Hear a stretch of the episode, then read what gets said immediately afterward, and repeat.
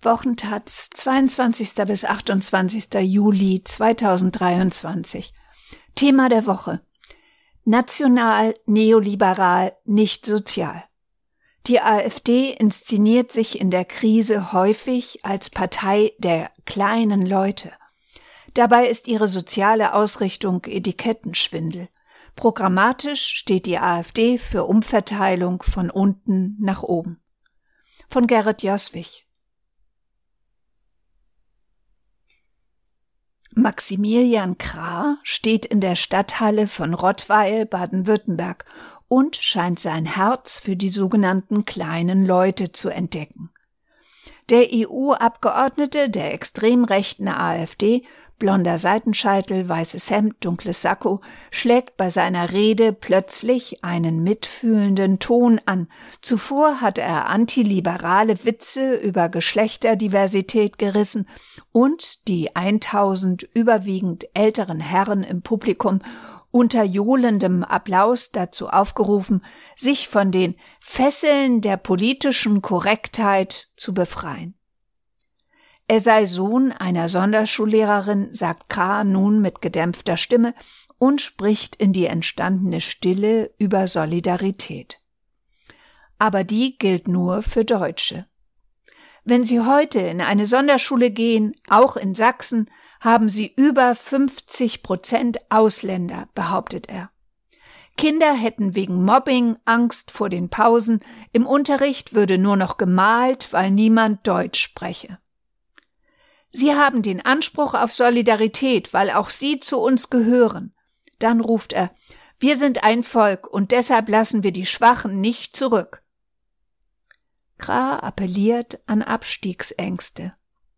Wir gehören zusammen und deshalb sind wir solidarisch. Wer jetzt als Verkäuferin arbeitet, als Busfahrer, weiß der noch, wie er seine Nachtzahlungen der Energiekosten leisten kann? Ist der Kühlschrank noch bis zum Monatsende voll? Sozialpopulistische Rhetorik ist seit über einem Jahr fester Bestandteil in Reden der AfD. Denn in dieser Zeit ist viel passiert. Russlands Krieg gegen die Ukraine, Energiekrise und jetzt AfD Umfrage hoch. Kra, erzkatholischer AfD-Bundesvorstand und Dresdner Rechtsanwalt, ist auf Wahlkampftour kurz vor dem AfD-Europaparteitag Ende Juli in Magdeburg. Er ist der designierte Spitzenkandidat für die Europawahl 2024. In Rottweil spricht er auf Einladung des Landtagsabgeordneten Emil Senze zusammen mit dem Who's Who der völkischen nationalistischen Strömung, die längst AfD Mainstream ist. Björn Höcke ist da, ebenso Parteichef Tino Kruppalla. Graf verkörpert das neue Selbstvertrauen der AfD angesichts gewonnener Landratswahl von Sonneberg und Umfragehoch derzeit wie kaum jemand anderer. Voriges Wochenende stellte er beim Sommerfest der als gesichert rechtsextrem eingestuften neurechten Denkfabrik Schnellroda sein im Verlag des rechten Strategen Götz Kubitschek erschienenes Buch vor. Es trägt den Titel Politik von rechts, ein Manifest. Auf einem Podium mit Kubitschek erörterte Krah bei dem Fest, warum die AfD momentan die spannendste Rechtspartei Europas sei. Weil überall der falsche Lehrsatz gilt, wenn man Prozente haben will, muss man sich inhaltlich anpassen. Aber wir als AfD zeigen zurzeit, dass wir doch mit einem inhaltlichen Kurs diese Ergebnisse erzeugt haben. Dieser Kurs ist das ungenierte Bekenntnis zum Rechtsradikalismus, der die Verfassungsschutzeinstufung wie ein Abzeichen für Fundamentalopposition trägt. Inhaltlich verknüpft der Kurs rechten Kulturkampf mit uneinlösbaren Friedensforderungen und oberflächlicher Sozialrhetorik. Die AfD inszeniert sich besonders in der Energiekrise als Partei der kleinen Leute, schürt Verlustängste und gibt auf Verteilungsfragen rassistische Antworten. Zusammen mit gesellschaftlich vorhandenen autoritären und rassistischen Einstellungen reicht das in Krisenzeiten offenbar, um Arbeitnehmerinnen und Angestellte, mittlerweile die Hauptwählerschaft der AfD, zu mobilisieren. Aber die bereits 2016 vom Ehrenvorsitzenden Alexander Gauland ausgerufene Abkehr von der neoliberalen Professorenpartei hin zur Partei des kleinen Mannes ist auch 2023 noch ein Etikettenschwindel. Die AfD setzt auf Sozialneid, spielt dabei die verschiedenen Gruppen kleiner Leute gegeneinander aus. Die programmatischen Forderungen der AfD bedeuten letztlich Umverteilung von unten nach oben. Holger Stichnoth ist Wirtschaftswissenschaftler vom Zentrum für europäische Wirtschaftsforschung ZEW in Mannheim. Er leitet die Forschungsgruppe Ungleichheit und Verteilungspolitik. Mit seinem Team rechnet er aus, wie sich die Wahlprogramme auf unterschiedliche Einkommensschichten auswirken würden, anhand der Kernforderungen zur Einkommensteuer, Sozialpolitik, Soli und Vermögensteuer.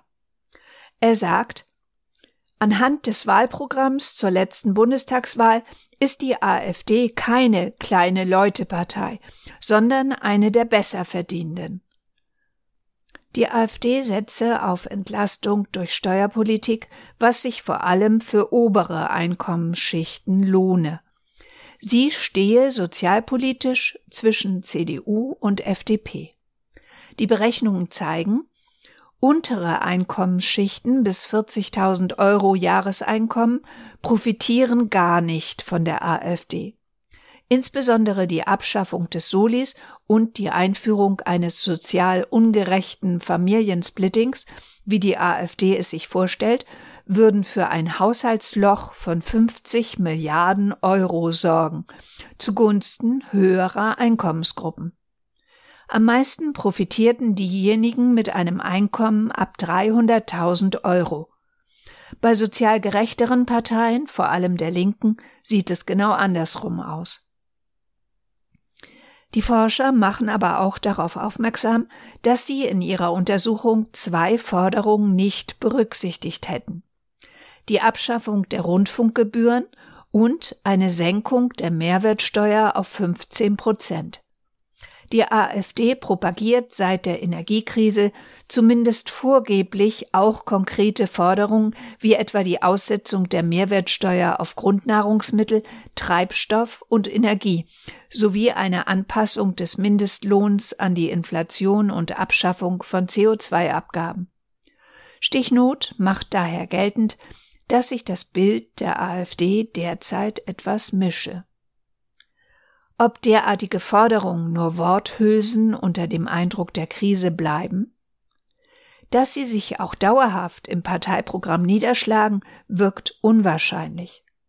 Das kommende Woche in Magdeburg auf der Tagesordnung stehende EU-Programm bleibt dem alten neoliberalen Markenkern der AfD jedenfalls treu. Eine europäische Sozialunion lehnt die AfD ebenso ab wie eine Finanztransaktionssteuer oder die 1961 geschlossene Europäische Sozialcharta, die umfassende soziale Rechte garantiert. Stichnot sieht insbesondere eine Gefahr, wenn die AfD den sozialen Anstrich des französischen Rassemblement National von Marine Le Pen kopiere oder linken Politikerin Sarah Wagenknecht ihre Querfrontbestrebungen verwirkliche, also sich rechte Politik mit Umverteilung nach unten verbinde, womöglich nur für Deutsche ohne Migrationshintergrund. Er glaubt, dass eine solche Partei derzeit erfolgreich sein könnte und befürchtet, dass sich Sozialstaatsdebatten künftig auf Herkunft statt Einkommensgruppen zuspitzen. In der AfD steht dem aber noch die programmatisch wirkmächtige neoliberale Grundausrichtung gegenüber. Die hing nicht nur an Personen wie den ausgetretenen Parteivätern Hans Olaf Henkel oder Bernd Lucke, sondern ist weiter präsent. Die Otto Brenner Stiftung, die für eine sozial- und wirtschaftspolitische Analyse Programme, Bundestagsreden und Abstimmungsverhalten der AfD ausgewertet hat, kam 2021 zu dem Schluss, dass es trotz der erkennbaren Zunahme von kleine Leute Rhetorik eine überraschend klare Kontinuität von neoliberalen und ordoliberalen Positionen gebe. Ihre 68-seitige Analyse heißt Soziale Rhetorik, neoliberale Praxis. Vermeintlich linke Forderungen für kleine Leute blieben demnach überwiegend Worthülsen. Die AfD führe soziale Abstiege nicht auf sozioökonomische Verteilungskonflikte zurück, sondern erzähle stattdessen Modernisierungsverlierern, dass Establishment und Ausländer schuld seien und fordere Absicherung nur für einheimische Bevölkerung. Der Solidaritätsanspruch verkomme zur Forderung nach exklusiver Solidarität, wie bei Kras Sonderschülern. Der Befund wurde jüngst noch vom Parteienforscher Wolfgang Schröder mit einer frisch veröffentlichten Darstellung erneuert. Schröder schreibt, Angesichts einer Wählerschaft, die aktuell überwiegend in den sozial schwächeren Segmenten der Gesellschaft verankert ist, besteht ein offensichtlicher programmatischer Widerspruch mit der nach wie vor eher neoliberalen Ausrichtung der AfD in der Wirtschafts- und Sozialpolitik. Auch Parteienforscher Schröder hält es derzeit für möglich, dass diese Repräsentationslücke auch von links gefüllt werden könnte, etwa mit einem links-keynesianischen Ansatz zugunsten der Unterschichten, wie ihn Wagenknecht anstrebe.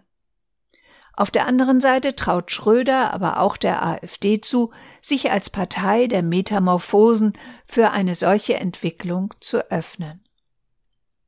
Am deutlichsten ist der Widerspruch zwischen Sozialrhetorik und neoliberaler Agenda in der AfD wohl bei der Co-Vorsitzenden Alice Weidel. Auch sie beschwört häufig in Reden wirtschaftliche Katastrophenszenarien und befeuert Abstiegsängste. Gleichzeitig vertritt die Ökonomin und ehemalige Analystin für Vermögensverwaltung von Goldman Sachs neoliberale Positionen. Abschaffung der Erbschaftssteuer, Steuerpolitik für Reiche, kapitalgedeckte Rente und Sozialabbau. Wegen illegaler Spenden sitzt ihr zudem ein Bußgeld von 396.000 Euro im Nacken, was nicht gerade für Glaubwürdigkeit sorgt, wenn man sich für kleine Leute einsetzen will. Sie ist damit keineswegs allein. Skandale haben in der zehnjährigen Geschichte der AfD Tradition.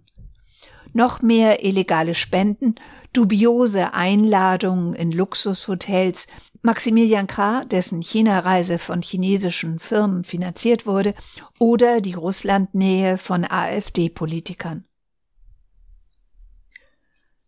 Auch Sozialabbau gehört zum parlamentarischen Mainstream in der AfD.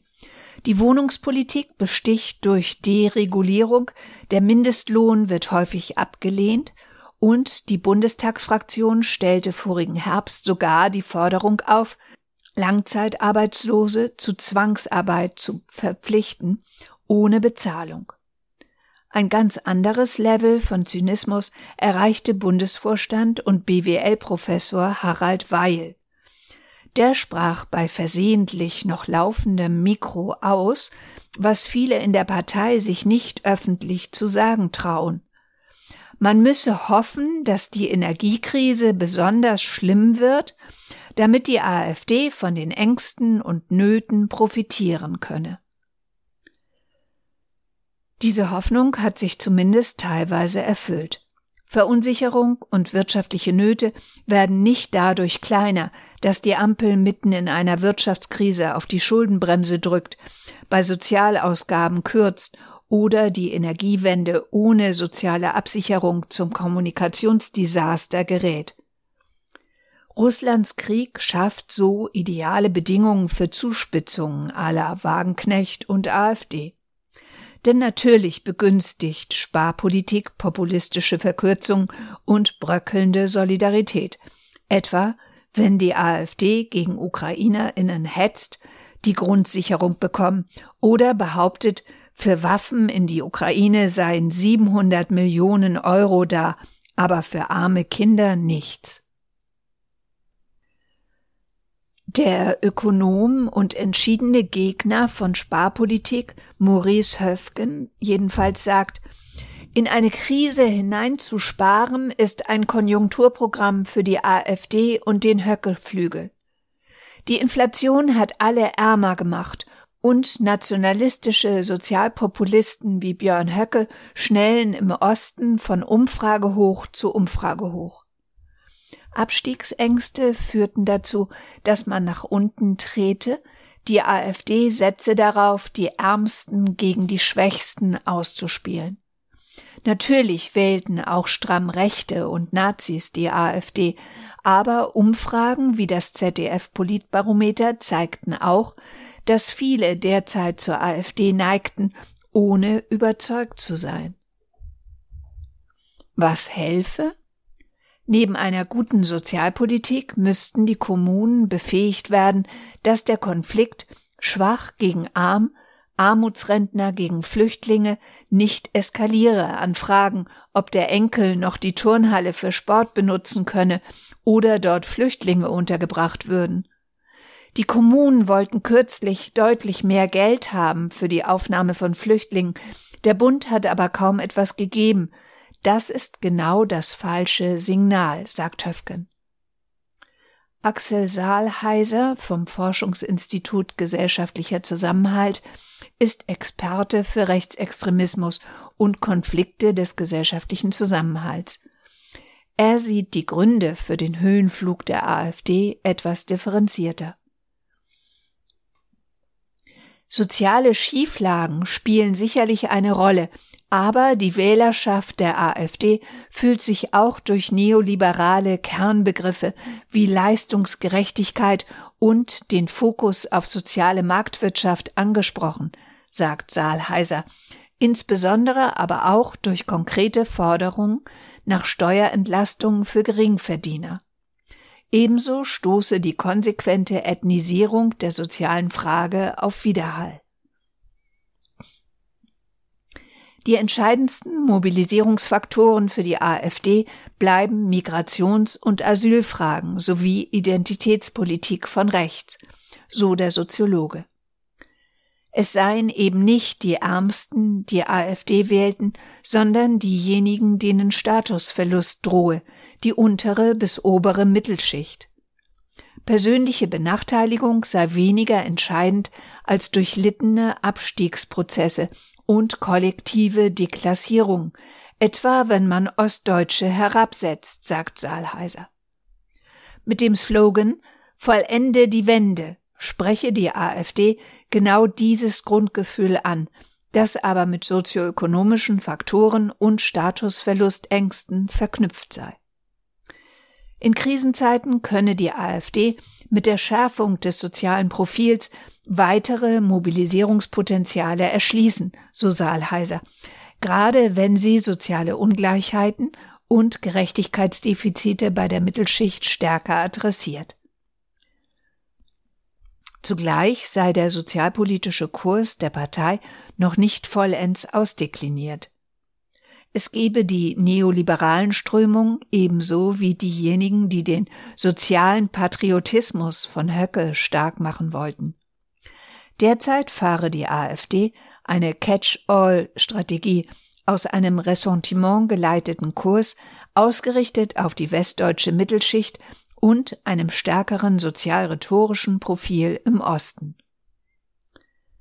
Für Aufsehen sorgte kürzlich, dass der Bundestagsabgeordnete Jürgen Pohl, stellvertretender Vorsitzender aus dem Arbeitskreis Arbeit und Soziales und getreuer Höckemann, den rechten Ideologen Benedikt Kaiser als Mitarbeiter einstellte Kaiser ist dafür bekannt, Ideologiebausteine bei linken Theoretikern zu wildern und sie mit völkischem Gedankengut zu verbinden, also die soziale Frage von rechts zu spielen.